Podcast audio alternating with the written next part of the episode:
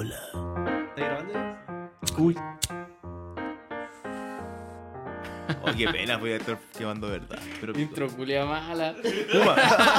ya, pero bueno, bienvenidos a un Noveno. noveno, capítulo de Sí. Noches Mágicas. Ya un nueve, ya un caleta. Estamos terminando nuestra primera temporada. Mira, Sí. ni siquiera pensamos que íbamos a hacer esta mierda en temporadas y ahora hablamos de que tenemos una Season 1. Igual cuático, Sí, cuático, ¿a dónde hemos llegado? Estamos grandes. Mira, tan así que no pensé que íbamos a llegar al punto de lo que logramos hoy día. Igual fue cuático. No, no fue cuático, yo creo que. Sí, sí. Weón, mira cómo hablamos, weón.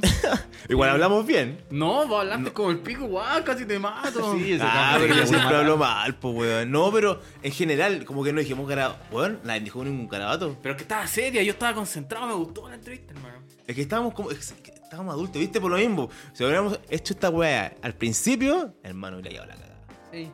Oye, pero la gente no sabe de qué cresta estamos hablando. Pero todavía no hagamos suspenso, estamos haciendo suspenso. Estamos, Estas- está- estamos estamos creando- estirando, no están viendo nuestras manos, pero estamos haciendo el gesto técnico televisivo de estirar, estirar. Estirar el chicle. A estirar el chicle. No, mira, cuento corto. eh, hoy, en este noveno capítulo de Noches Mágicas, no les tenemos tantos temas, no, no vamos a hablar de Paneo de Oco, de Pioneer, ni Bien, loco culiao, chao. Lo- quizás lo toquemos un poquito en el final de temporada o algo así. Lo que tenemos hoy día es el privilegio, y lo mencionamos a la hora de presentarlo posteriormente, es el privilegio de haber tenido una entrevista con Sebastián Pozo, Pozo. pro player de Magic the Gathering. Cuático. No, que igual. Actualmente bacán. salió hizo top 4, ¿no? Top cuatro sí. en el último Mythic Championship. Sí, perdió contra Pablo Vito Damo da Rosa. Buen, buenos jugadores. Pablo Vito. Buena final. Pablo Vito. Semi. Entonces este capítulo va a tratar de eso. ¿Sabes qué? Eh, como lo poco que vi de ese Pro Tour, vi la jugada de Pablo Vito donde bajó un oco y de vuelta a la mesa. ¿Me estás weando? ¿Qué pasó? eh, bajó un oco y dio la vuelta a la mesa. O sea, dio vuelta a la mesa literalmente. Ah, ya. El, el oponente tenía como tres monos, pasó a tener uno y Pablo de tener como dos monos pasó a tener como seis. Como en dos turnos. Fue como absurdo. Así de bueno. Ah, bueno, y cabe señalar, ni siquiera nos presentamos. Hoy día los que estuvieron en la entrevista fueron yo, el AKJ enano Joaquín, Peladito aquí Hola, hola, hola. y Gandalf. Oli. Eh, hoy día no pudo estar Sebastián con nosotros, así que le mandamos... Debe estar jugando arena. Sí, probablemente debe estar jugando arena, se puede. Con el putito. Le mandamos saludos a Sebastián, que lo Ah. echamos de menos. Se perdió esta exclusiva, este privilegio que tuvimos aquí en, Sí. en Noches Mágicas. ¿ah? Estamos comiendo soufflé.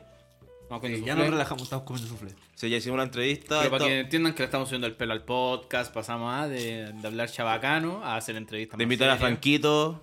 No, el, Ah, el segundo pro player, imagínate, tuvimos a Sí. Franquito, en capítulo anterior tuvimos a Daniel y ahora tuvimos a Sebastián Pozo. Después, acá vamos a tener en el. en el- El Luchito, Luchito, Luis Colvargas va a venir, calmado nomás. Va a venir, va a venir, va a venir. Buena. Ya, si algún día tenemos chota y azoka sería. Ah, este Ah, con, el- ya. pico el chino culiao. Luchito. Va a venir Luchito y se va a fu- una parrilla con nosotros. En la, en la casa del Kenny. Una sollillana con Luchito, con Luchito Vargas. Tomando piscola. Tomando Ojalá lo escuchen. Terremoto. Podríamos decirle a nuestro amigo Sebastián que le mande el podcast a, a Luchito. Mira, mira, estos cabros chilenos me entrevistaron. No, lo que voy a hacer durante esta semana. Bueno, el lunes, lunes ya va a estar arriba. Que voy a hacer un Twitter de esta wea y. Estoy haciendo el. Lo que no has hecho con ninguno de los capítulos. Nin- Porque no tenemos Twitter, pues, weón. ¿Y por qué? Oh, no tenemos Twitter. No, pues no tenemos que íbamos a Twitter. tener Twitter. Sí, pues, Lo vamos a tener, pues aquí a fin de temporada. para cierre, para cierre la temporada. Cierre de temporada para Twitter. Bueno. Instagram vamos a tener, ¿o ¿no? No. No. No, porque no se usa mucho. Instagram es como Se familiar. usa, se usa, pero es es más centennial. Nosotros ya estamos viejitos, más weón. Sí, más que eso. Como Vemos que ahora- memes, vemos memes. Meme, ahora yo veo meme, protesta, poco culiado. Eso es lo que está en mi timeline de Twitter. Y no O sea, de Instagram. La, No bar- huevo. la barriga y el, La el barriga. matapaco. Y el matapaco. Y el rucio. El rucio capucha. Rusia, capucha. Y ese, y ese que, que dibujaron los, los, los, los amarillos, los chalecos amarillos. Indecentes, culiado. Oye, tenemos unos saludos para unos oyentes hoy día. Ah, ¿verdad? Oye, Eh, sí. porque subimos fotos de que está, íbamos a grabar el capítulo noveno. Lo que siempre hacemos. que Siempre hacemos. ¿Ve? Constancia, somos constantes. Una buena buena en la vida. Pero sí, pues hasta, hasta subieron un meme, pues. Sí, hay, hay un par de cabros que nos quieren harto y queremos que sea bien recíproco y nosotros también los queremos. Que son Hugo Eduardo Iturra El Elvis. y Elvis y punto. Buen ¿Viste? nombre. El ¿no? Elvis. Loco, el Elvis bacán. Elvis y Hugo, un saludo Elvis- para ellos. El Elvis siempre. Hay, hay otro chico, otro cabrón que siempre escribe. Alf- Sí. Alfonso, Fácil Alfredo. tenemos cinco fans duros. Sí. Hard fans. Sí, así que acá un día lo vamos a invitar a jugar Commander. Un saludo a los cabros. Hoy sí. Un saludo a ellos. Ah, pero yo uno que vivía como en Villa Alemana. Ah, sí, sí, me con... sí, Sí, sí. recuerdo su- sus palabras. Sí. El Wow. que nos preguntó por un mazo, ¿no? Parece. El que estaba empezando, una cosa así. En Commander, como que, Como que venía, de, estaba- mo- como que claro. venía de Modern, una cosa así. Sí. Sí. Y que compra Tix. ¿Te, Sí, comp- te compró Tix? importante, compra Tix. ¿Te compró Tix a vos? Creo que le he vendido, no sé. Le he vendido a gente. Bueno, a mucha gente. Pero eso, hoy día eso, el chicos, capítulo noveno, sin la chepa, besitos Chepita, te queremos. recuerden, ahora A Panchaya. viene la entrevista de Sebastián Pozo. Eh, nos queda un capítulo más de esta Sí. temporada con el cual Yo creo que lo probablemente cerremos efectivamente y ahí nos demos un lapsus como para hacer retrospectiva, analizar qué hicimos bien, qué hicimos mal, qué queremos mejorar, quiénes continúan, quiénes no continúan. Oh. ¿cambio en el equipo?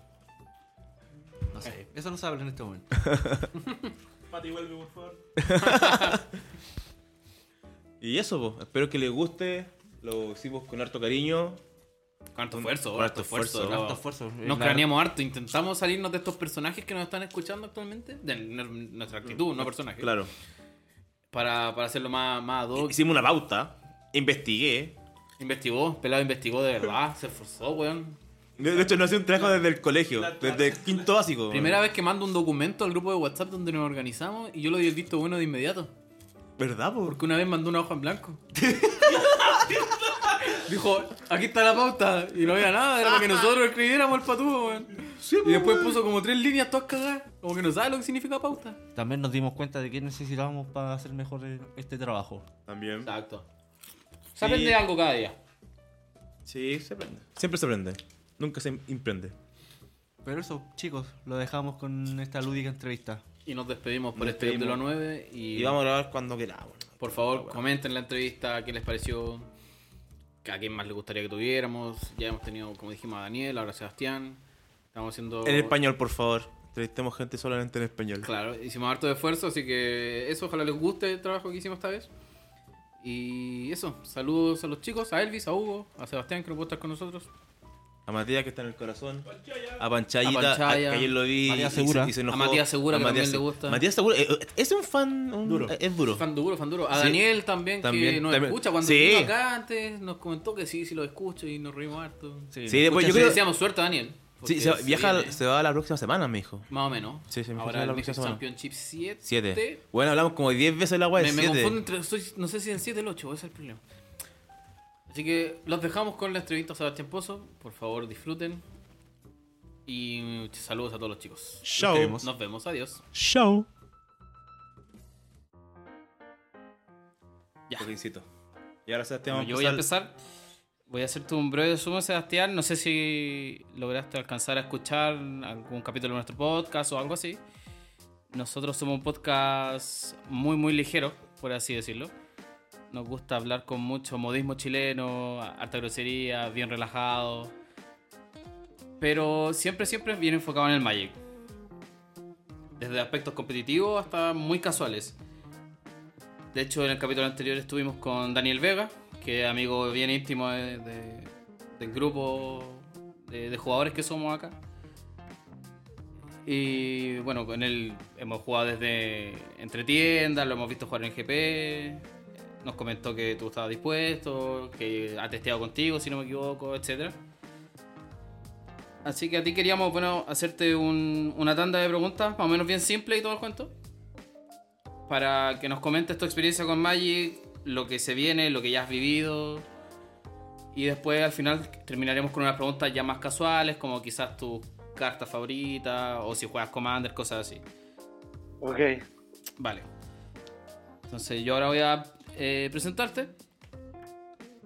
Eh, aquí en Noches Mágicas tenemos el agrado, el privilegio, la verdad, de tener a Sebastián Pozo, pro player argentino, que tiene, bueno, alt- altos palmares a su, en su carrera. Él es de Buenos Aires, él participó en el Constructed Masters 2016-2017. Lo ganó. Lo ganó. Lo ganaste, ¿no, Sebastián? El Constructed Master. Sí. Sí, Sí. bueno, eso es como un. No no es un torneo en, en sí mismo, sino como un título, si se quiere, a, a lo largo de un año. Vale. Tienes cuatro top 8 en Grand Prix, a tu haber, ¿no? También. Sí, creo que sí. Perfecto. Inclusive ganador del GP Santiago 2018. Sí, en No, compañía. Con buena compañía fue más fácil. ¿Cómo se llamaba? Con equipo, ¿no? Ah, sí. Junto a Salvato y Vertu. Y tu último logro fue un top 8 en el Mythic Championship 6 en Richmond. Sí, eso es lo último más reciente. Perfecto. Aparte, bueno, has salido segundo en el Pro Tour Team Series en el año 2018-2019 junto a Hallelujah, el equipo la- del americano. Y tu primer top 8 fue el 2008 en Buenos Aires. Haciendo memoria, ¿estamos correctos? Sí, sí. Perfecto, Sebastián. Y para empezar, para darte la palabra, eh, simple y preciso, ¿cómo empezaste a jugar Magic? ¿Cómo fue tu acercamiento con el juego? Eh, empecé porque mi primo, que tiene un año más que yo, eh, no sé bien de dónde, sacó un par de mazos de cartas y, y quedé fascinado con, bueno, eso, con, con los dibujos, con la estética. Estamos hablando de cartas de Tempest, Ice Age, eh, Stronghold. Eh, y, bueno, sin entender mucho qué estaba sucediendo, nada, me dijo como que lo que se sabía era estas son criaturas porque tienen la fuerza de resistencia, estas son las tierras y más o menos eh, cómo castear las cartas, digamos, y después eh, arreglárselas, ¿no? Eh, tendría unos 10 años. Claro. Eh, y bueno, y después eh, poco a poco, ¿no? Ahí, o sea, eso puede pasar una vez y después a los dos meses capaz que de vuelta te acordás de las cartas.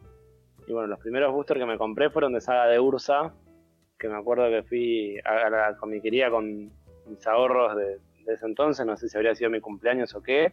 Me compré ocho boosters de saga de Ursa. Y bueno, después en, en el colegio algunos chicos tenían cartas. Colegio privado, ¿no? en el colegio público no.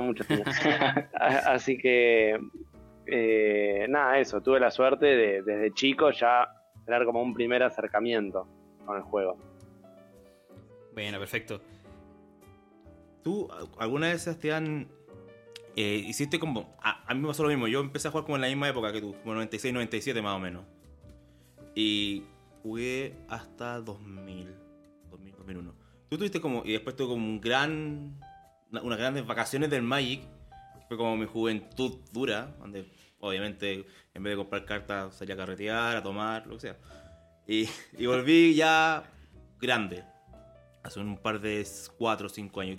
¿Tú, tuviste ese proceso o siempre jugaste? ¿Estuviste como constante con el juego? hasta los 14, por ejemplo, no podría decir que era un jugador así, o sea, mi DSI es del 2001, creo, pero hasta el 2004 creo que no tengo más de 5 torneos. Ahí en el 2004, por ahí ya sí, fui bastante regular, si se quiere, mayormente en tiendas. Después 2005, 2006, algún PTQ. Y, y tuve un descanso donde durante un año no tengo ningún torneo sancionado por la época de Innistrad, Abacin, Restore. Toda esa época no jugué porque se dio que, que bueno, creo que fue mi primera novia y, y entrenaba los sábados, donde había torneos.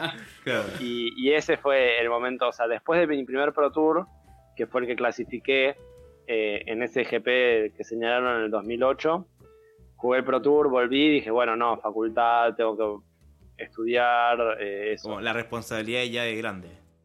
Sí, si se quiere, sí, o por lo menos lo que uno cree que, que tiene que hacer. Claro. Oye, Sebastián, y tomando en cuenta esta retrospectiva que acabas de hacer, ¿en qué momento, cuál fue el punto de inflexión en el que pasaste a ser profesional o decidiste dar el salto a profesional? Bueno, considerarme profesional, me puedo considerar profesional desde que fui Gold por primera vez y eso es en el 2016, creo que alcancé esa meta que tenía. Pero ya desde antes era una meta que yo tenía, o sea, si bien no me podía considerar profesional porque no estaba clasificado a todos los Pro Tours, eh, era mi objetivo, digamos. Claro, Una especie de, de grinder.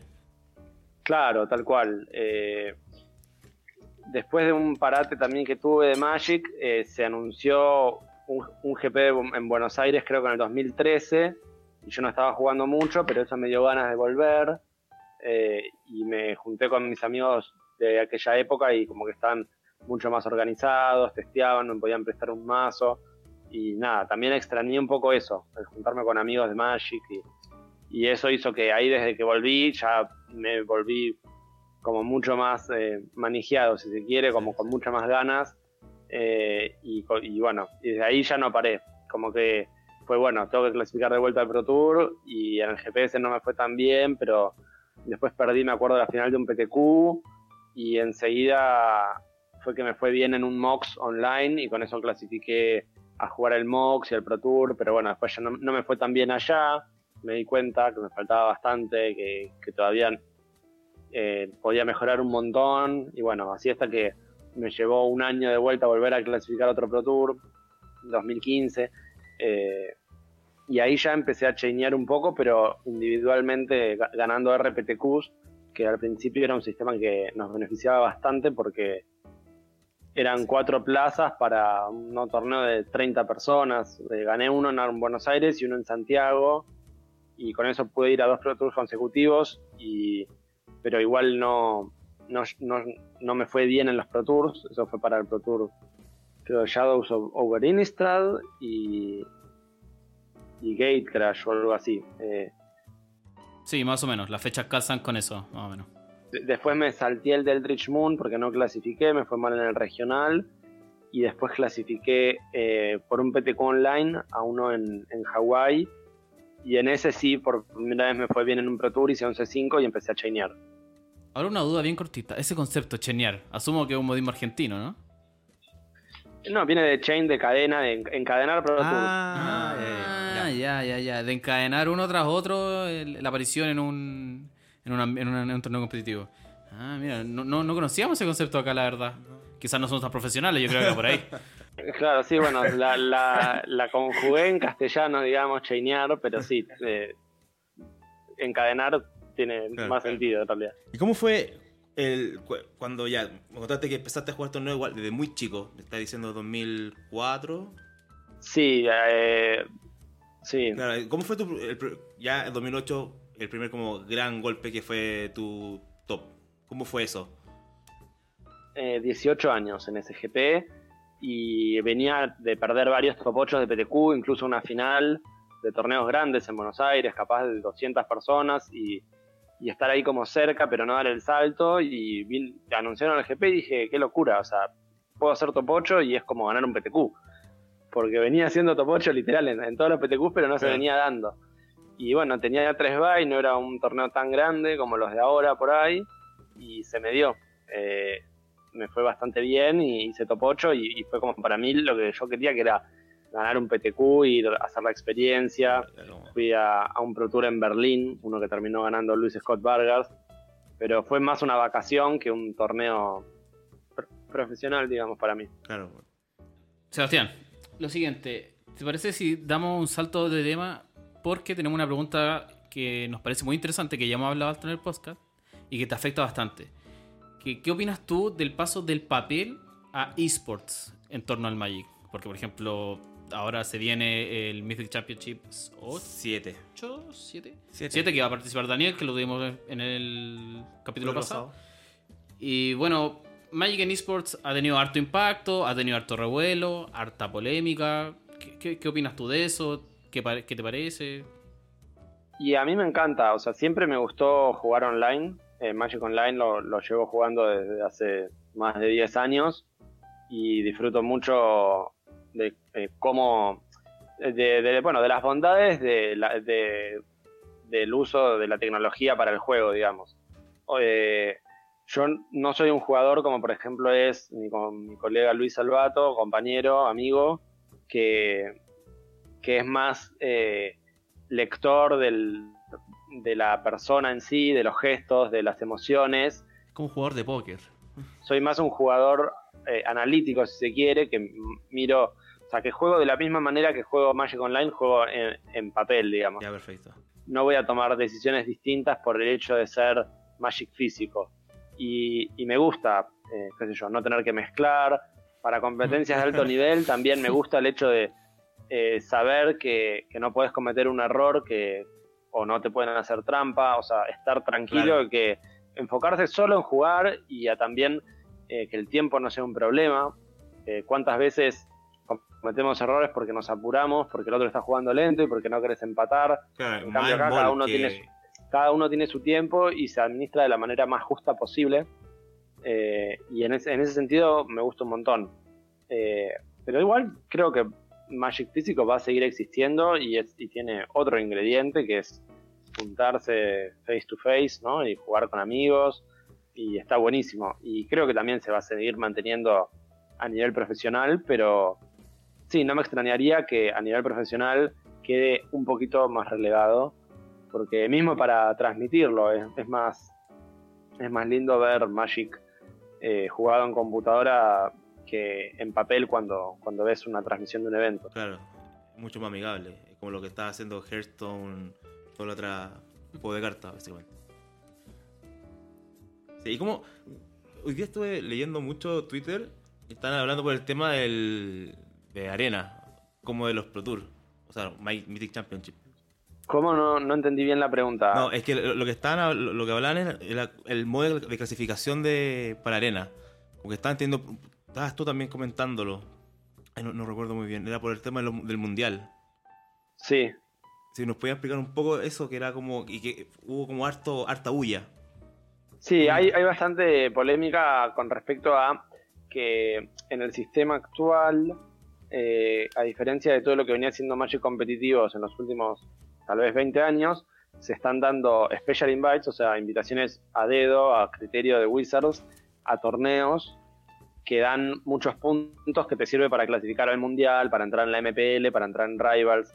Entonces, hay muchos jugadores que eh, no van a entrar a una de esas cosas porque a otros le dieron una invitación especial y con eso suman más puntos y entran, digamos. Entonces, eh, por eso se, ar- se arma bastante revuelo desde el punto de vista de que no es justo que, que algunos jugadores les den invitaciones y otros no si, si están compitiendo por un- una meta en común, digamos. Como puede ser entrar a la MPL, al Mundial o a Rivals.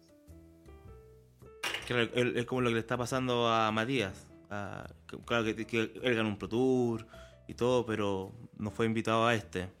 Él eh, clasificó por sus mé- métodos propios eh, y, y le fue muy bien, pero lo que no hacen es darle una invitación a alguien que ya esté como con muchos puntos. Claro. Entonces, ¿qué pasa? Que a Matías lo pasó gente que le dieron invitaciones cuando no tenían muchos puntos y después hicieron los puntos. Ah, pero- Entonces es injusto que, que otros jugadores tengan un poquito más de puntos de Matías, pero les hayan dado invitaciones. Entonces, eh, bueno, eso, si no se las hubiesen dado, Matías estaría más arriba en la clasificación. Eh, Sebastián, eh, aquí una pregunta un poco más eh, personal. ¿Sientes que a Mike Arena le falta algo que le falta algo que pueda ofrecerle a los jugadores de Magic actual? Eh, creo que le falta modo de torneo, eso sin duda, y modo de draftear eh, pod con personas. Esas dos cosas son como fundamentales para mí. Eh, sobre todo, sí, poder hacer un torneo y que vos te metas y juegues rondas, eh, o sí, un PTQ, qué sé yo, los fines de semana, o, muchos PTQ, no sé, o etapas donde ganás uno y después entras al otro, después entras al otro y puedes clasificar a algo. Y bueno, y también drafts reales, digamos. Claro, porque eh, los que tenemos la experiencia de haber jugado draft en, en Magic Arena, de- la verdad no, no sientes que estés practicando un draft de verdad, la verdad. Como si lo puedes practicar en, en Magic Online. Es distinto, sirve para, para conocer las cartas y las interacciones y todo, pero, pero por ahí no es tan representativo de, de cómo va a piquear la gente en, en eso, cuando juegas contra otras personas. O sea, hasta te podés aprender más o menos qué es lo que los bots draftean menos y, y, y forzar una estrategia que esté eh, underdrafted, digamos. Eh, a, este, a esta altura que Arena ya lleva como un año, si no me equivoco, es, sigue siendo un jugador muy activo de Magic Online aún. Sí, me gusta más jugar Magic Online eh, porque porque eh, me gusta el incentivo de poder ganar ticks, digamos. Como que en, en rankear está bueno y intento llegar a mítico para clasificar a, al qualifier y eso, pero no, no, no tengo muchos incentivos en ser el número uno, eh, rankear alto y eso, en- entonces directamente prefiero jugar en Magic Online que, que es un poco más competitivo porque hay ticks de por medio. Pero solamente juegas Magic Online eh, Modern o también juegas estándar, porque la última vez que estuve jugando Magic Online estándar, como que después de la salida de Arena, la cantidad de jugadores estándar bajó considerablemente. Sí, igual bajó, pero igual sigue siendo sigue siendo un formato que podés jugar tranquilamente y las ligas están, hay PTQs también. Eh, no, no, no me parece un, un problema, o sea, de hecho, la gente que, que quedó en general es, es gente competitiva que, le- que por eso juegan en, en Magic Online. Perfecto, Sebastián. Una pregunta que nos, nos tenemos acá anotada y que en verdad a mí me intriga demasiado. Yo creo que a, toda la Latinoamérica le intriga demasiado. Es, ¿qué está haciendo Argentina para ser tan buena en Magic últimamente? ¿Por qué? Porque tenemos, por ejemplo, que en el 2015 en adelante hay una explosión. Eh, 2017, Sasso ganó Santiago, ustedes ganaron acá en 2018. Salvato ganó el Pro Tour de Rivals para después salir elegido jugador del año. ¿Qué está pasando en Argentina? ¿Qué, qué ves tú? ¿Qué sientes que, cómo se están organizando entre ustedes? La escena de allá. Es difícil de, de explicar eso porque no hay una fórmula, digamos, para, para, para el éxito, si se quiere. Eh, yo creo que gran parte es que es una base de jugadores muy grande, porque, porque realmente hay muchos jugadores en Argentina, pero eh, creo que sin dudas es más una cuestión de, de, distintos talentos que se puede tener. eh, eh, y dedicación individual y ganas de, de obtener el máximo que, que de una fórmula replicable como de, de trabajo, si se quiere, o sea, no... También es verdad que, por ejemplo, Matías me decía que el hecho de que Luis y yo estuviéramos jugando todos los Pro Tours, como que le dan, le da cierta, como que le da más ganas de clasificar a él, por, ejemplo. Entonces, bueno, dijo, bueno, está esto de arena, como se dedicó más que si por ahí eh, nosotros nunca hubiésemos eh, jugado Pro Tours o nos, no nos hubiese ido nunca bien, digamos. Como que tener a alguien cerca a quien le ves tener éxito es como que te hace decir, ah, mirá, es posible. O sea, yo, si, si lo ves como alguien, o sea, lo conoces, lo ves de cerca, lo ves jugar, lo ves equivocarse también, ves que es humano y decís, no es lo mismo que ver, no sé, a Ray Duke hablando en el Hall of Fame. Es distinto porque nos conocemos y sabemos que es posible. Entonces, eso te motiva un poco también. Se fueron inspirando entre ustedes como cercanos, a fin de cuentas. Y eso sí, sin dudas. eh, eh, ayuda y bueno, pero después es la- el 90% o, o más, te diría, que es eh, tener en claro que querés mejorar y dedicarte y, y poner el, foco en eso, en el aprendizaje, en la mejora. Después ahí cada uno tendrá sus virtudes. Luis es un, un jugador ex- excepcional y muy rápido eh, para cualquier juego y tiene mucha facilidad. Yo por ahí soy una mentalidad más tranquila y más calma, pero como constante y no tan eh, impulsivo si se quiere, y como que trato de analizar todo, eh, sacar lo positivo siempre, no es, difícil que me desmotive. Sebastián, eh, bajo lo mismo que dices, eh, tú no, o arquetipo de Magic, no tienes algunos preferidos, porque por ejemplo, aquí con, con los chicos aquí, ellos saben que por ejemplo yo odio, odio el azul. Odio, odio, odio counterear, odio controlar la partida y que dure mil turnos. No sé si el hecho de ser un jugador pro player eh, te hace, eh, por así decirlo, traicionarte a ti mismo con ciertas convicciones. Por ejemplo, me gusta jugar agro y me gusta ir para adelante, pero no. Si el meta es control, tengo que jugar control. No sé si te traicionas a ti mismo en, ese- en esas cosas. Bueno, sí, yo prefiero, si puedo, jugar siempre agro o midrange y no jugar control. Pero sí es verdad que algunas veces he jugado control, no me fue muy bien, pero eh, qué sé yo, eh, a veces juego control. No, siento que no, no es donde soy mejor. Tampoco soy, tampoco tengo como, si, elijo jugar control es porque algo mal hice en general eh, y no tengo la, una lista óptima, pero puede pasar, qué sé yo. Por ahí jugar control me siento más cómodo jugando online, que, que puedo man- manejar mejor el tiempo y ver mejor las cosas, porque control es muy de, de que si cometes un pequeño error se te puede ir todo un partido eh, que, que tenías que ganar, lo puedes perder. En cambio, por ahí agro es más de...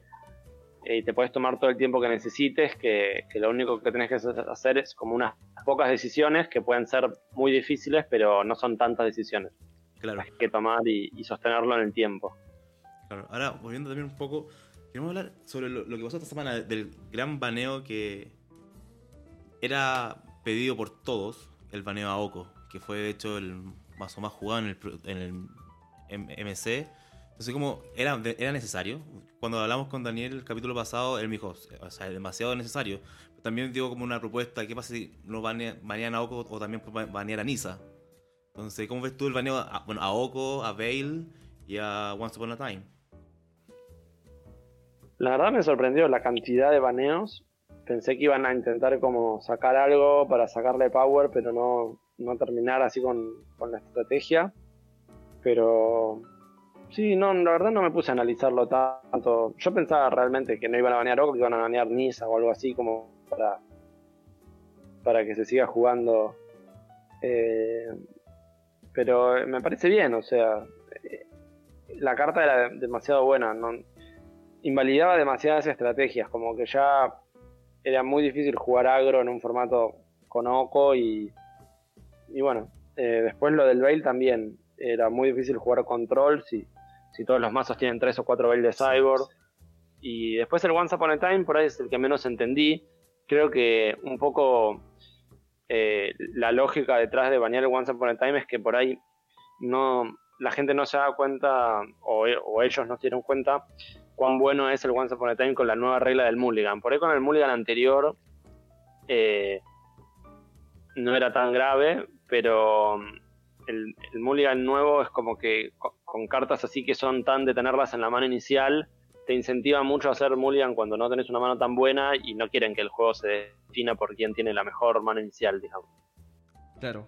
Eh, bajo el mismo contexto, Sebastián, ¿tú consideras o, o tienes una opinión eh, parecida a que hay volvemos a tener problemas en el equipo de desarrollo y testeo de Magic, problemas graves? No, yo creo que es muy difícil el trabajo que hacen y lo hacen bastante bien y es natural que tengan errores y a, medida que crece la base de jugadores y la información es cada vez mayor y se juega online y es como que eh, los, los mazos que son superiores al resto se descubren muy rápido. Antes por ahí se terminaba el formato y todavía no se sabía bien cuál era el mejor mazo, porque no, no había tanto, tanta gente jugando y tanta, tanta información.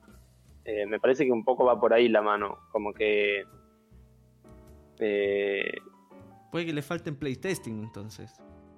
Y es que, es que mm, a mí no se me ocurre una manera de, de cómo hacer un formato que realmente sea diverso y que los mazos sean todos igualmente buenos si se quiere. O sea, en cuanto haya un mazo que sea mejor que el resto, ya lo van a empezar a jugar más y los otros, los mazos que pierden contra ese van a desaparecer. Es como, es medio natural que, que haya un, un predador, pero bueno, eh, por eso también en los últimos años hubo más baneos que, que por ahí antes. Mira, así mientras te preguntaba, mientras te hacía la pregunta, eh, estaba mirando aquí al frente a la mascota del podcast, que es una carta que se llama Hogak Necropolis Resurgida, Sí. que consideramos que también un error grave de diseño. Sí, coincido, pero yo cuando vi el juego por primera vez no, no me pareció que era un 8, 8 por 0 maná. Y después resultó que sí lo era. Eh, ahí yo dije, ah, bueno, no puedes pagar con maná, o sea que sí o sí necesitas dos criaturas negras. qué sé yo, no me parecía fácil, cinco cartas en el cementerio y dos criaturas negras. Pero bueno, sí, resultó, les que, resultó que no era tan grave conseguir eso. Oye, hablando de, de- de cartas más o menos poderosas, etcétera, ¿qué- ¿qué te parece Pioneer también, por ejemplo? Porque, por ejemplo, Pioneer está presente en Mall, eh, lo quieren impulsar más o menos competitivamente. ¿Qué opinas del, formato? Está bueno, parece interesante. Empecé esta semana a jugar y me, y me gustó mucho.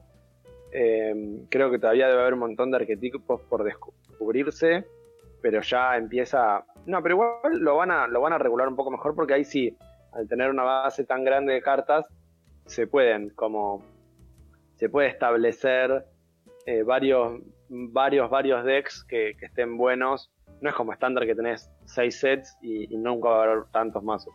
En cambio, si, si baneás lo que es completamente OP en Pioneer, como ya hicieron con, con Saheli y eso, creo que se va a poder eh, armar un como un Modern, pero un poco más ¿El nuevo Modern, por así decirlo? ¿2.0? ¿Más actual? Y lo que era Modern hace unos años, donde no era, no era tanto power level como es ahora, digamos. Eh, eso, como el, Modern, si se quiere, de hace unos 5 años. eh, y donde tenés eso, una gran variedad de, de estrategias que podés elegir. Vale, perfecto. Y por ejemplo, ¿me escuchas, no? Sí. Por ejemplo, eh, Commander. Nosotros acá hablamos mucho de Commander en el formato que está, bueno, predomina nuestro podcast, nuestro grupo de juegos, las tiendas que habituamos. ¿Qué, qué- opinas de, de formatos como Commander o Brawl, que también Wizards ha querido impulsar? ¿Tú te relajas con Commander o, o juegas algo más casual? Bueno, yo jugaba bast- bastante Commander en Magic Online en una época. eh, Mira, ¿en serio? había challenge y eso, pero uno contra uno. Uno contra uno siempre. O sea, me Ah, gusta. Singleton, pero uno contra uno. La verdad que multijugador eh, no me gusta tanto. Ya, perfecto. No, no lo he jugado mucho. Two Headed Giant sí me gusta y, y me parece súper divertido. Porque es uno contra uno en definitiva. Eh, de a dos, pero uno contra uno. Lo que no me gusta es que en el juego eh, como que tengas que negociar, digamos. Como la política al final.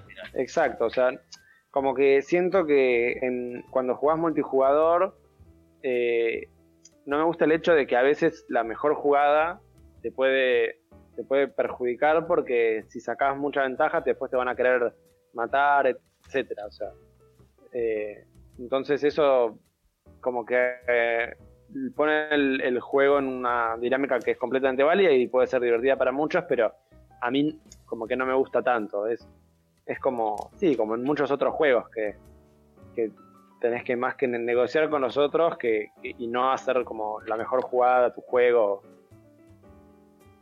Perfecto. Al final, ¿cuáles son tus cartas favoritas? O sea, ya dijiste que era, te gustaba mucho más jugar agro y midrange. ¿Cuál es tu color favorito? No sé, pues, tu arquetipo favorito. Eh, es difícil de quedarse con uno sola, pero sí, en, en general me gustan los mazos que son agro, pero, pero no all-in, digamos, que, que después pueden jugar un partido más late game o que pueden cybordear y hacerse un poco más, más mid-range de sideboard, cosas así. ¿Y a qué carta le tienes cariño últimamente o a lo largo de tu historia con Magic? Y a lo largo de la historia con Magic, eh, una, una carta que me encanta es la Vendilion Cliqué, porque en el, Oh, qué carta más odiosa. Sí, en, en el primer GPS del 2008 que, que hice top 8, eh, había habido un, un Pro Tour la se- semana anterior, he hecho top 8, un Rebel Arc, eh, que me encantó el mazo y yo lo copié, pero ya había mucha gente que, como se esperaba Rebel Arc, usaba Fairy Macabre de Cyborg. Entonces yo dije, bueno, ¿qué puedo hacer contra Fairy Macabre? Y dije, bueno, le puedo meter Vendil, Vendilion Cliqué al Rebel Arc de Cyborg para los partidos de Cyborg, cuando me en Fairy Macabre, yo puedo hacer Vendilion clique, mirar a ver si tiene o no, y después cambiar, o bueno, sacrificar el Rebel para regresar dos cosas. Y, y funcionó, o sea, hubo rondas que las gané por, por la Vendilion clique, que además eh, de sacar la Fairy Macabre es un cartonazo, ¿no? Pero, Sí, cierto. pero por eso te- le tengo real, real aprecio. Y después también en, en mis primeras épocas me gustaba mucho jugar con, con Gift and Given en, en mazo roca, con, con Genesis y Eternal Witness. Eso realmente que creo que era el, el tipo de mazo que más me gustaba jugar. Creo Vale, ya- perfecto. Ya vamos, ya vamos entendiendo. Y lo último, con esta queremos cerrar.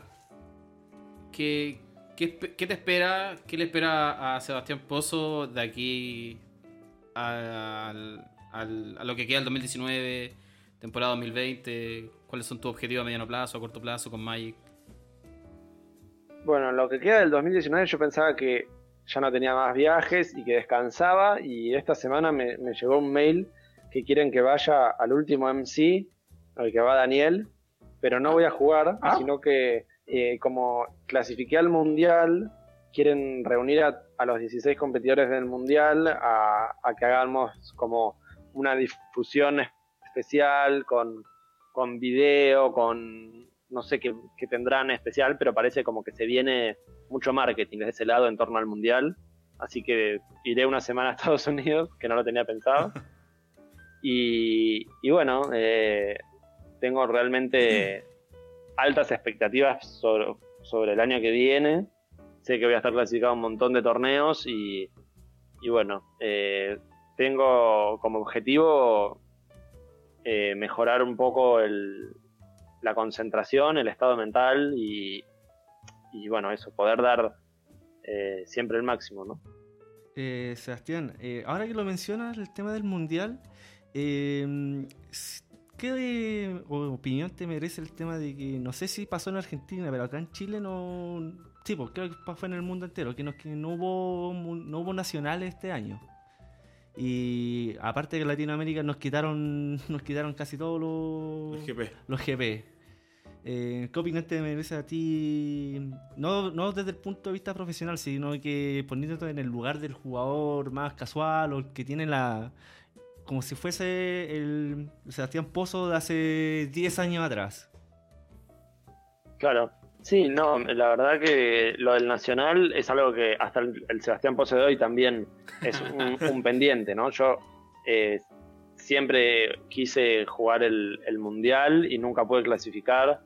Eh, hace, no sé, cinco años el capitán de Argentina tenía 10 puntos, eh, 8 puntos, ha, se ha habido capitanes con por ahí menos que eso, a veces 15, 13, y yo estuve, fui segundo varias veces, y la primera vez que venía primero, eh, Luis hizo top 8 de su primer Pro Tour y me pasó, después fue capitán Luis, después un año yo terminé con 47 puntos y él con 49 y fue capitán, eh, y digo, que el segundo ya tenga 47 años, dos años atrás, hubiese sido capitán por, por 5, digamos. Y no se dio, pero bueno, eso también fue parte de lo que me siguió impulsando a mejorar, así que no me quejo. Pero mismo también un nacional, perdí en el top 8 mismo contra Luis, que ya era el capitán, pero, pero terminó ganando el nacional. Igual, eh, nada, eso, me hubiese gustado competir en el mundial y, creo que en algún momento estaría bueno que vuelvan los nacionales y los mundiales. Lo que sí creo es que no deberían dar pro points, por esto de que todos los países son distintos y, y bueno, no está bueno que sea conveniente ser de una nacionalidad u otra en, en términos de ganarle pro points o ahora serían mythic points o sacar eso, una ventaja en- para clasificar al mundial si, si tenés un nacional más o menos difícil en tu país, digamos. Pero sí como, como una competencia paralela con, con dinero y premios, pero no como... O también que se puedan ganar invitaciones, pero invitaciones al Pro Tour como si fueran PTQs y que hagan y que vuelva al mundial, eso estaría buenísimo. Eh, y en algún momento yo creo que lo van a hacer porque tienen la, la eso, el- como que lo sacaron simplemente porque creci- hicieron crecer, crecer mucho todo y no deben dar abasto con, con siete mythics en un año, Con digamos. toda la logística que hay que hacer, los GP y todo eso. Exacto, pero, pero sí creo que en algún momento deberían, deberían regresarlo porque es sin dudas un, un gran torneo para jugar para, para, el- para los, los más casuales y los que no son tan casuales, pero que no están eh, eso, tan arriba. Vale, Sebastián, nos parece eh, muy, muy grata tu opinión. Compartimos varios puntos. Y no, no, nos parece increíble lograr haberte tenido acá con nosotros compartiendo esta, esta entrevista. Eh, ¿Algunas últimas palabras que quieras decir para despedirte? ¿Un saludo a alguien?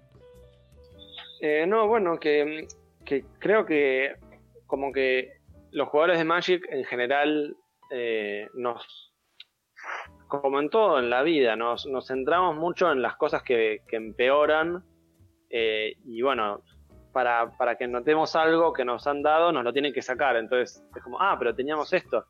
Y, si te lo sacan es como que te das cuenta. Y, y, por ejemplo, no escucho mucha gente decir lo fantástico que es que haya arena y, y que sea lo mismo si estás en Chile, en Argentina o en Estados Unidos, eh, competís contra todo el mundo por una de esas 16 invitaciones. Y así como en el MC1 clasificó Matías y después ganó el torneo, en el anterior clasifiqué yo, en este clasificó Daniel. Y es algo que está buenísimo. Y, y no mucha gente lo comenta, se habla más de que no hay nacional o ese Claro. tipo de cosas. Claro. y, y el, el juego en sí está creciendo un montón. Eh, y, bueno, no es perfecto pero nos encanta y, hay para todos, digamos, ya seas casual, seas competitivo, como que eso, que en- enfocarse siempre en, lo positivo y en lo que a uno le gusta es, es la manera de la cual después también llegan los resultados que uno quiere. Perfecto, claro, mucha razón. Bueno, eh, por nosotros eh, agradecerte nuevamente y desearte la mayor de la suerte en este viaje que, que, que nos comentaste que tienes que repetir. Sí, le, le res- le reservo la suerte para el Mundial y para el año que viene. Eh, Sí. Que ojalá se dé. Sea un buen torneo. Ojalá se dé. Perfecto. Buenísimo. Muchas gracias, Vale, Sebastián. Sebastián, estamos muy agradecidos. Ahí te mandaremos cuando esté en vivo este, este podcast. Va a ser el lunes. Sí, el Sí, lunes lunes. debería ser. Buenísimo. Un saludo grande a todos y gracias por escuchar. Gracias a ti. Muchas gracias, Sebastián. Muchas gracias, Sebastián. Chao. Chao.